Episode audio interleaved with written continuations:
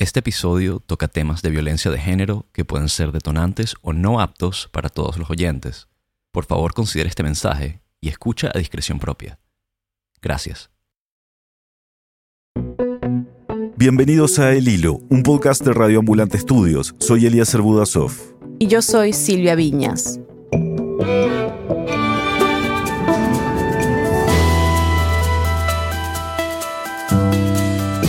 PDI, alrededor de las 18.30 horas, logró finalmente la detención del ciudadano mexicano de 36 años, quien sería el presunto autor del femicidio de esta joven de 22 años ocurrido. A comienzos de este año, Igor Yaroslav González fue detenido en Chile como el único sospechoso del asesinato de su exnovia, María Isabel Pavés. Pero Igor Yaroslav González no era su nombre verdadero. Tenemos que entender que este sujeto mexicano tenía doble identidad venía ya prófugo de la justicia de México. Y era también sospechoso de haber asesinado a otra mujer, un caso que había ocurrido hace más de 10 años en México. El 8 de marzo se conmemora el Día Internacional de la Mujer, después de un año de pandemia y de un aumento alarmante de violencia de género en América Latina. Hoy, dos mujeres asesinadas y dos familias en países distintos unidas por un mismo tipo de violencia. Es 5 de marzo de 2021.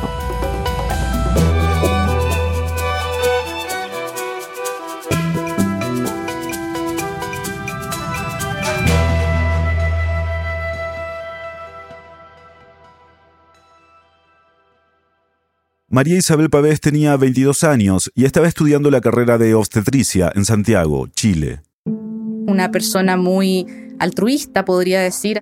Ella es Natalia Messer, una periodista chilena. Y así la define al menos su mamá, Lorena Zamora. Yo en lo general yo le decía Marita. Cuando quería llamarle la atención por algo le decía María Isabel.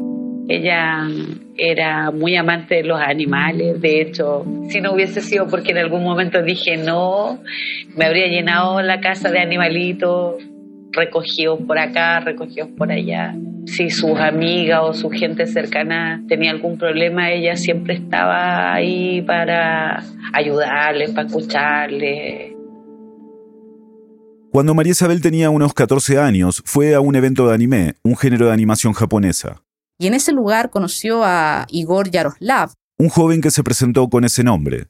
Y así es como nos vamos a referir a él en este segmento, por el alias con el cual fue conocido en Chile. Una vez que se conocen en el evento, intercambian el contacto, establecen una relación inicial a través de, redes sociales, la que obviamente después deriva en una amistad y posteriormente en una, en una relación sentimental que dura aproximadamente cinco años.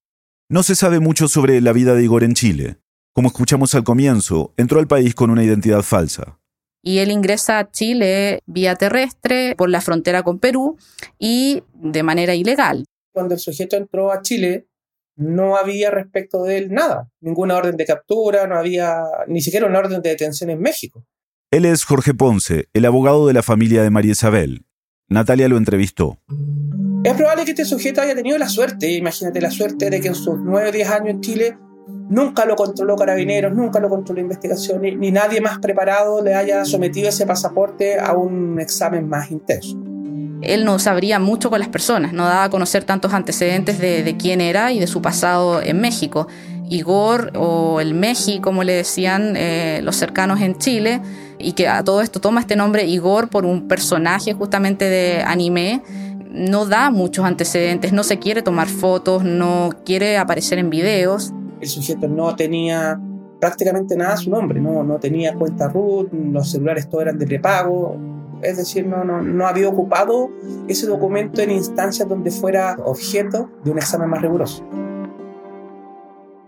Pero aunque mantuvo un perfil bajo mientras vivía en Chile, Igor se acercó mucho a María Isabel. Y eh, con esto de eh, justamente del gusto por el anime, por la animación japonesa, se genera un vínculo ya. Y, considerando también lo que yo decía anteriormente de la personalidad, de cómo era María Isabel, de esta cercanía que tenía con las personas, de ser muy empática, de, de querer siempre ayudar al otro. Yo le decía, tú eres como un imán de gente que sí necesita, em, emocionalmente te necesita o, o, o, no sé, o porque tiene muchos problemas, va hacia ti y te busca y te habla.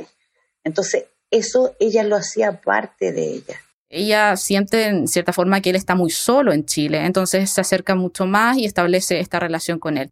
Según me contó Natalia, pocas personas lo conocían de cerca, pero los que sí lo conocían notaban algo extraño en él.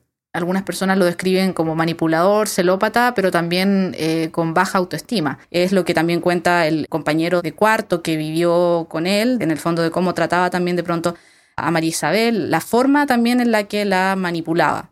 O cómo la alejaba de sus amigos. Estos son detalles sobre su relación que salieron a la luz en la audiencia de formalización de Igor. ¿Qué se sabe del asesinato de María Isabel Pavés? ¿Qué pasó ese día? Bueno, Debo destacar que ellos habían terminado la relación. Ellos estuvieron cinco años juntos. En noviembre de 2020 terminaron su relación. Como me cuenta su mamá, Lorena Zamora, terminaron en buenos términos. Ella seguía viéndolo porque le daba pena que estuviera tan solo. El 17 de diciembre del año pasado, María Isabel aceptó ir a verlo a su departamento en Santiago. Algo que no parecía extraño ni para María Isabel ni para su familia. Era muy hábil con el lenguaje y sabía convencer a las personas. Entonces, podía manipular también a la familia y, lo que se sabía, lo poco y nada que se sabía de él, la familia que conocía de Igor, no daba para, para sospechas.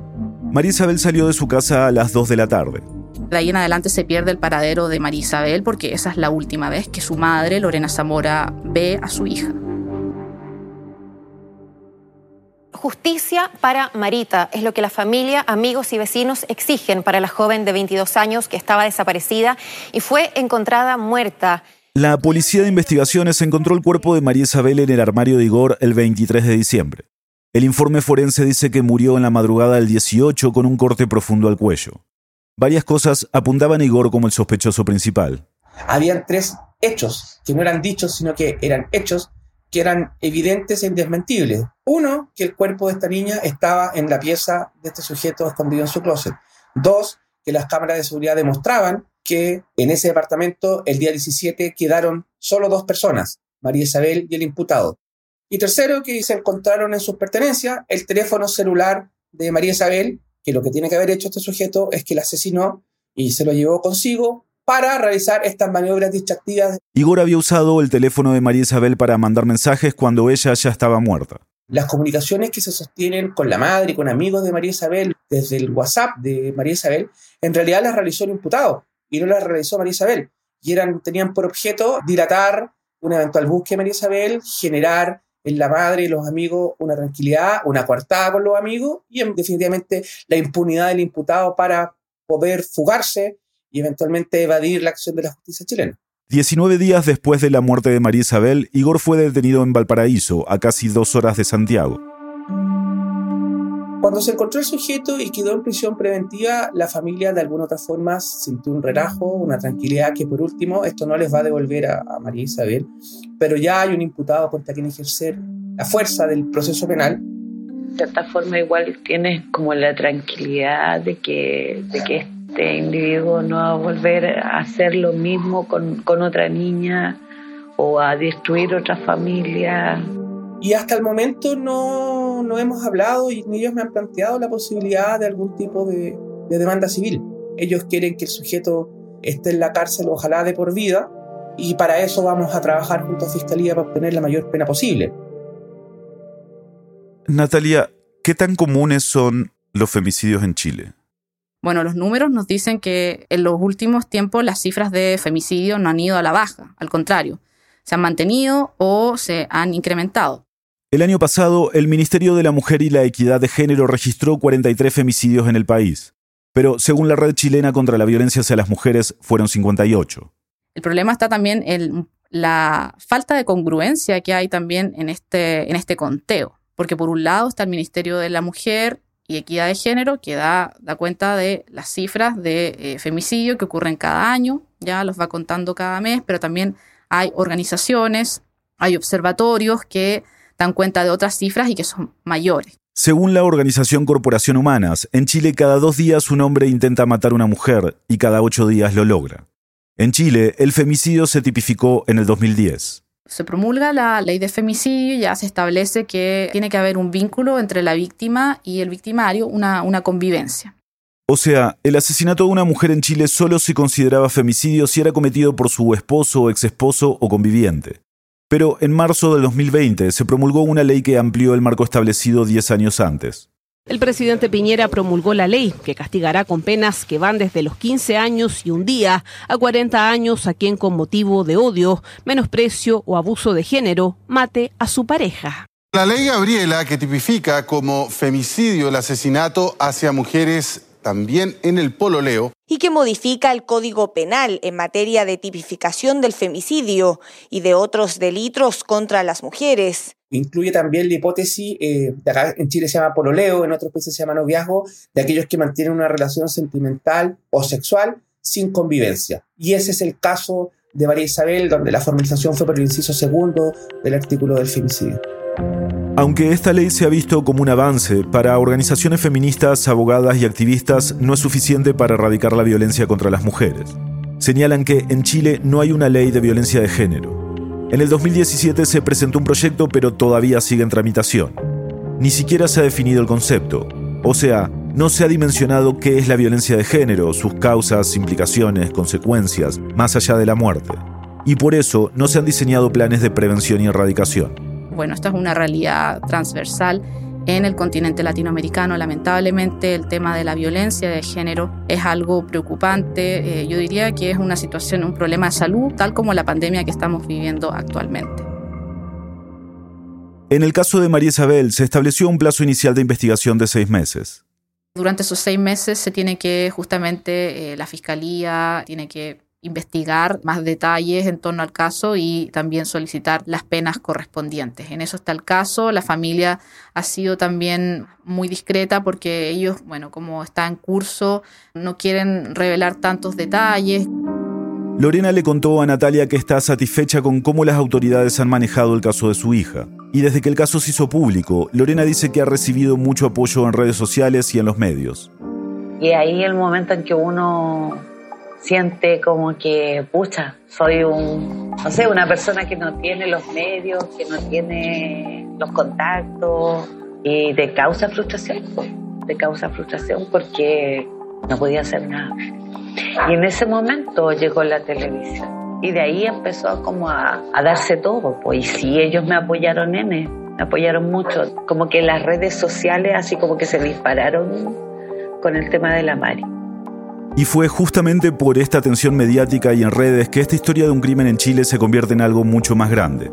Es que la noticia llegó hasta México, donde la familia de otra joven, Itzel Monroy Barraza, reconoció al sospechoso por el asesinato de María Isabel.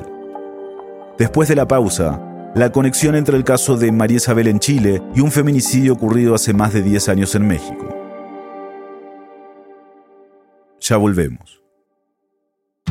Hola, soy Decide Yepes, verificadora de datos y periodista en El Hilo.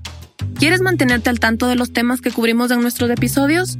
Todos los viernes enviamos un boletín con notas adicionales para profundizar en la historia, una selección de las noticias más importantes de la región y algunos enlaces para seguirle el hilo a los temas de episodios pasados. ¿Te interesa? Suscríbete en el hilo.audio slash correo. ¿Cómo se entera la familia de Itzel sobre el caso de María Isabel en Chile?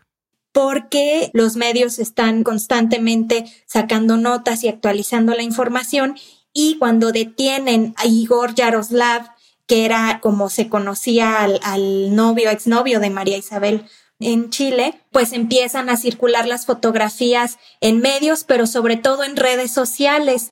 Ella es Jennifer González, periodista independiente en la ciudad de Aguascalientes, México. Ha estado cubriendo el caso del feminicidio de Itzel Monroy Barraza. Alguien en Chile se da cuenta que en 2009 en Aguascalientes habían circulado fotos de una persona muy parecida a Igor Yaroslav, que era el sospechoso del homicidio de una joven en Aguascalientes. En condiciones muy similares. Entonces, Camelia Barraza, la mamá de Itzel Monroy, me cuenta que quien vio las imágenes en redes y en las noticias de Chile fue su hija Mildred. Y vienen y nos las enseñan a mi esposo y a mí. Mamá, mamá, mira cómo se parece al Carlos, me dice. Carlos, o sea, Carlos Humberto Méndez González, el exnovio de Itzel. Y lo vemos y claro, pues era él. Le digo, sí, ese le dije yo. ¿Y cómo reaccionó la familia de Itzel cuando vieron estas fotos?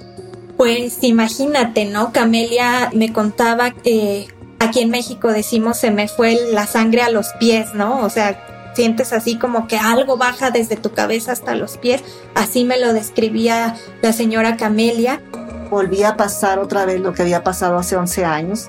Volví a recordar paso por paso todo lo que había pasado y pues sí me sentía un pesar muy grande por la familia de Chile, lo que estaban pasando, lo que nosotros pasamos.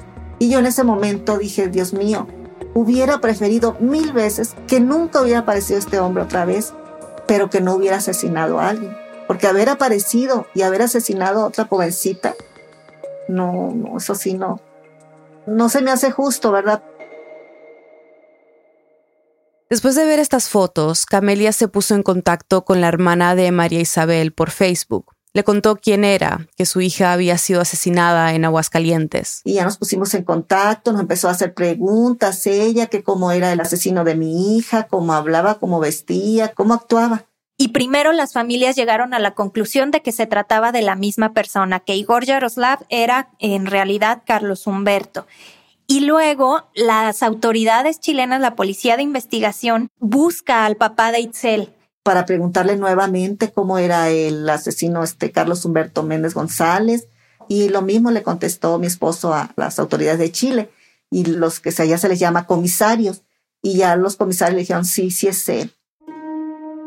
Me gustaría que me cuentes un poco sobre Itzel. ¿Qué te contó su familia sobre ella? Itzel era una, una jovencita, tenía 17 años cuando fue asesinada. Itzel era mi hija, o es mi hija, porque para siempre va a ser mi hija. Ella era una, una persona sociable, agradable, mm, humanitaria. Estaba estudiando el último año de, de bachillerato, de preparatoria, y es un bachillerato donde sales con una formación técnica. Y ella, la verdad, era una persona súper especial, de inteligente, siempre en los primeros lugares en todas las escuelas que estuvo. Itzel estaba haciendo prácticas de laboratorio porque ella en la universidad quería estudiar odontología, quería ser dentista. Pues qué puedo decir de mi hija, pero la verdad, uno como madre sabe qué tipo de hijos tiene y pues desgraciadamente pues ya no está con nosotros. Le gustaba mucho esto del manga y estos cómics japoneses. Así fue como conoció a su exnovio, a Carlos Humberto, muy parecido a como María Isabel años después lo conoció en Chile. Itzel y Carlos hablaron por primera vez en un evento de manga. Ella tenía 16 años, pues él ha de haber tenido, porque él daba otra, otra edad, no supimos hasta que pasaron los acontecimientos. Él nunca le dio una, una edad real, según nos cuenta Camelia, sino que hasta tiempo después ellos se dan cuenta que él era ocho años mayor que Itzel entonces, cuando eran novios, él tendría unos 24 años más o menos. Y pues en, en, esa diferencia de edades ellos se conocen, se entendieron y Camelia nos cuenta que primero fueron amigos. Pero ya cuando me dijo que era su novio, ya no me gustó, nunca estuve de acuerdo porque él siempre pues fue una persona que nunca trabajó, no estudiaba, era un nini, era mantenido por sus padres y le empezó a jalar, a jalar ella dice que Carlos Humberto la jalaba, así lo dice, hacia las amistades que él tenía y que, que, les gustaba consumir música y vestirse y arreglarse de una manera que aquí en México se les conoce como darquetos. Y él era una persona que usaba vestimentas negras, botas negras, los cabellos parados, a veces este, se los pintaba, se maquillaba la cara de blanco. Son personas que suelen arreglarse el cabello como alaciado y por lo general tapándose una parte del rostro. Y de pronto, cuando ellos estaban cerca de cumplir dos años de relación, Itzel le cuenta a su mamá que ya dejó de, de, andar con Carlos. Yo pienso que ya se empezó pues a, pues a darse cuenta de que estaba mal, de que él estaba mal, era muy chantajista Carlos Humberto, y empezó a darse cuenta tal como era él parecía que había sido pues una ruptura hasta cierto punto pacífica, ¿no? Pero pues dos semanas después de romper con, con Carlos Humberto, Itzel es asesinada. ¿Qué se sabe sobre lo que pasó ese día? Esto ocurrió en 2009. Era un jueves santo Eitzel iba a ir a hacer sus prácticas, su mamá la llevó en la mañana. Y me dice en el trayecto, mamá, no vayas por mí, porque Carlos me va a recoger. Y le digo yo, hija, ¿cómo te va a recoger? ¿Cómo va a ir por ti? Si ya no son novios, le digo. Pero al final así quedaron. Yo ya no la recogí ese jueves santo en la mediodía a las dos de la tarde y él sí la recogió. La lleva al, departamento y ese es lo último que se sabe de Itzel. ¿Tenían ustedes esa costumbre de avisarse? Sí, claro que sí, y ella nunca llegaba tarde. Mm, pues ella siempre te cargaba su teléfono. A la familia de Itzel le empieza a preocupar que dieron las 7 de la noche, las 8 de la noche y ella no regresaba y que Itzel ni avisó ni les contestaba el teléfono. Y no contestaba, no contestaba muerto el teléfono. Le, hablábamos a, al Carlos Humberto, a su ex novio, y él tampoco contestaba. Entonces Camelia salió con su otra hija a buscar a Itzel y trataron de encontrar el departamento de Carlos. Una vez ella había llevado a Itzel a la casa de los padres de Carlos que vivían enfrente.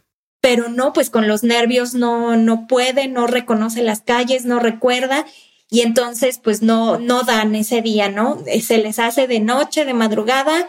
Eventualmente se rinden y van a la casa a descansar. Y a las siete y media de la mañana nos levantamos mi hija y yo, tomamos un café y nos dirigimos otra vez a buscarla a esa colonia. Y cómo fue mi sorpresa que rápido di con ella, no sé, o sea, di con esa colonia y con la calle donde vivían los padres. Cuando llega, ve que afuera del, del edificio donde está el departamento de Carlos Humberto, hay policías, hay mucho movimiento, ¿no? Y me asombro porque veo una patrulla parada en la casa de sus padres y está una policía mujer y un policía hombre. Habían llegado porque, según le contó Camelia a Jennifer, el compañero de departamento de Carlos había encontrado el cuerpo y llamó a la policía. Entonces Camelia se acerca a estos dos policías, se presenta. Y voltean los dos a verse y se quedan como que hacen gestos. Y me dice, mire señora, anoche su hija fue lesionada por su novio, me dice. Y aunque Camelia insiste para ver a su hija o que le digan dónde está, nunca me dijeron dónde estaba, nomás así me trajeron. La llevaron al Ministerio Público, donde la interrogaron sobre las amistades de Itzel, sobre Carlos. Y después de dos horas de estarle preguntando, sin contestarle, cuando ella preguntaba dónde estaba su hija y cómo estaba, ella se imaginaba que estaba pues en algún hospital siendo atendida. Me dice, mire señora, su hija fue agredida anoche por, ayer en la noche por su novio, ya me dijo su exnovio, me dice. Pero desgraciadamente falleció, me dice, no, pues me quería morir, pues gritamos, lloramos, mi hija y yo nos abrazamos. Y este, pues ahí fue cuando nos dieron la noticia.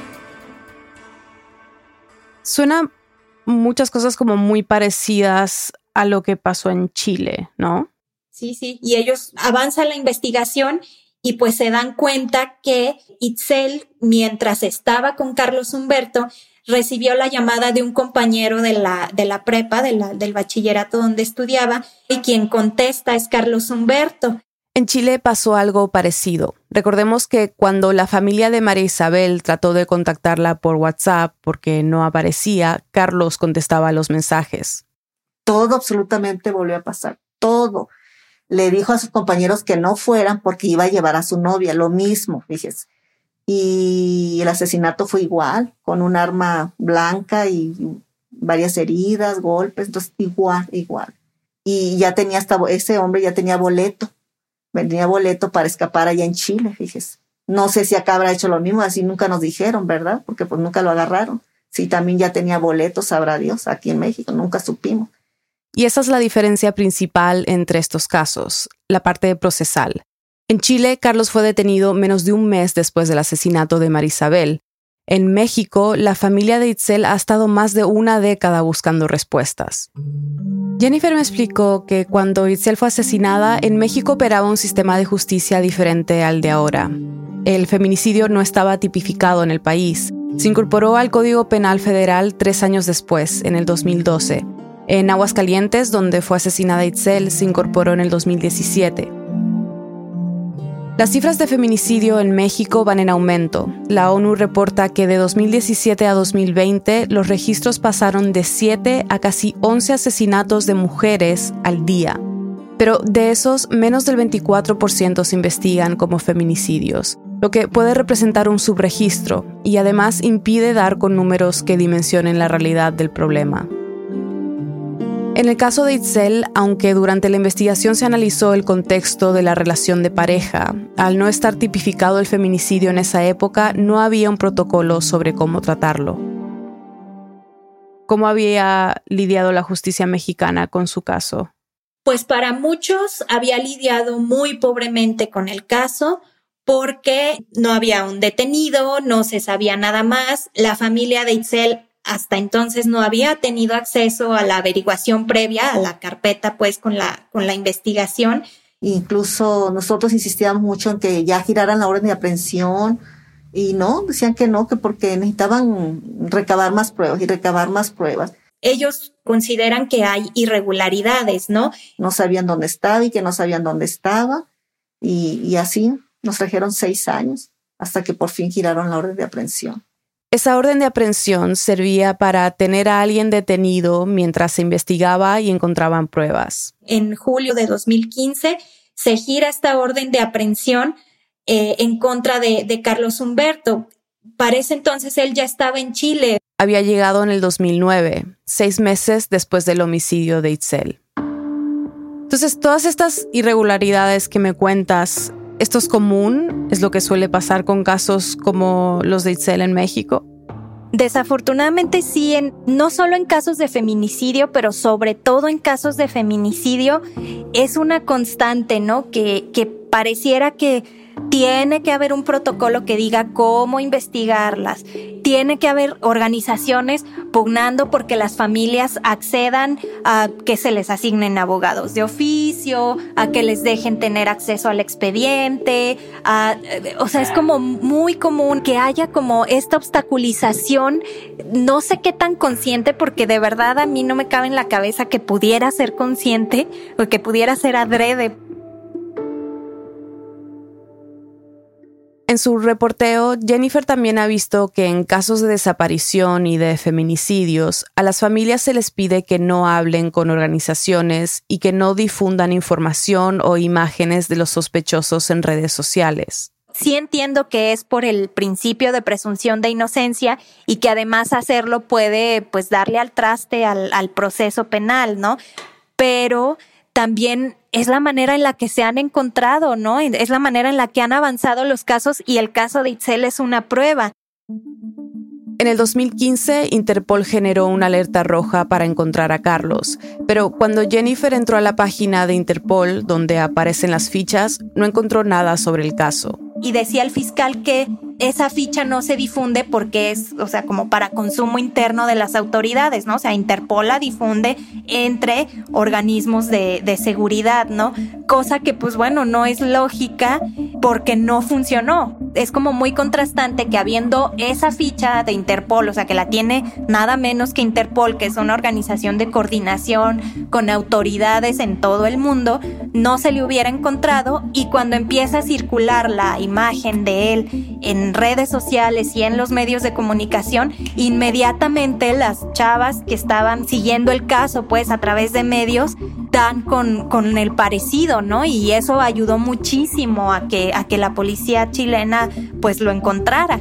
Finalmente, la ciudadanía y la sociedad son o somos los ojos de las autoridades también. Podríamos ayudar, ¿no? Pienso yo, no lo sé. Las autoridades mexicanas y chilenas han estado en contacto porque existe la posibilidad de que se extradite a Carlos. Jennifer me explicó que dependerá de lo que pase en Chile, donde sigue la investigación mientras Carlos está detenido. También dependerá de si las autoridades en Aguascalientes siguen investigando, porque no tendría sentido extraditarlo para juzgarlo en México si no hay suficientes pruebas. Pero la familia de Itzel prefiere que se quede en Chile eso decía Camelia, para mí ya, ya es suficiente con que lo juzguen y le den la pena máxima que aplique allá por lo que hizo. Yo estaría mejor y en paz que ya se procesara y lo que dieran, lo que dieran, porque yo sé que allá sí no sale. Y aquí meten dinero. La corrupción nunca se va a acabar aquí. Siempre va a haber corrupción aquí, ¿a poco no?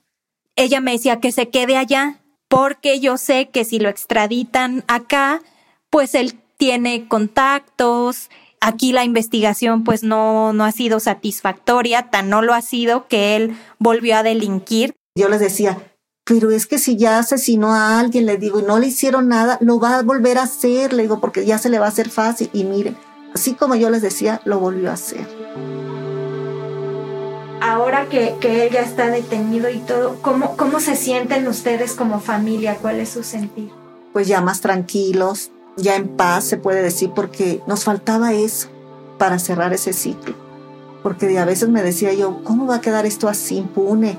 Tantos años. Ella siente, ella dice que si se hace justicia por el caso de María Isabel, ella va a sentir que se hizo justicia también por el caso de Itzel. Pero sobre todo, ella dice que si se hace justicia ya y Carlos se queda, es condenado pues a prisión en Chile. Ella, Camelia, va a sentir que ya no va a poder volver a asesinar a una jovencita, ¿no? Para Camelia, como las autoridades desde el primer momento le dijeron que el exnovio de su hija la mató, aunque no haya nunca una sentencia acá, para Camelia él la mató.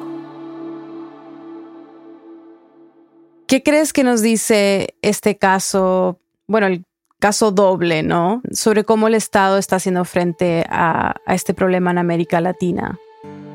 Yo creo que una de las cosas es que las autoridades en todo el continente, en toda América Latina, tienen una gran deuda en la cuestión de la justicia para las mujeres, del acceso a la justicia para las mujeres y el Estado en toda América Latina tiene una deuda de garantizar nuestra seguridad y nuestra vida, porque no es posible que exparejas, parejas, padres, tíos, primos sigan siendo los principales victimarios en casos de feminicidio, de abuso sexual, de violación, de lesiones.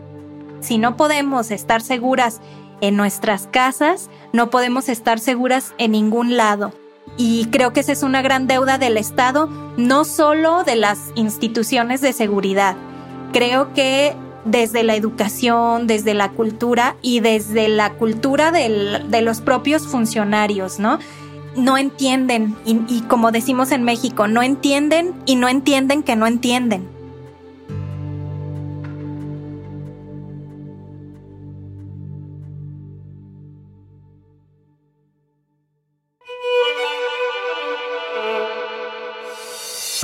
En el hilo somos Daniel Alarcón, Mariana Zúñiga, Elías González, Desiree Yepes, Inés Renique, Paola Leán, Miranda Mazariegos y Carolina Guerrero. Nuestro tema musical lo compuso Pauchi Sasaki. Parte de la música de este episodio fue compuesta por Remy Lozano. El hilo es un podcast de Radio Ambulante Estudios. Gracias al equipo de Radio Ambulante por todo su apoyo y gracias a quienes se han unido a De Ambulantes, nuestras membresías. Su aporte nos ayuda a seguir produciendo el episodio cada semana. Súmate tú también en elhilo.audio barra apóyanos. Muchas gracias. Yo soy Eliezer Budasov. Y yo soy Silvia Viñas. Gracias por escuchar.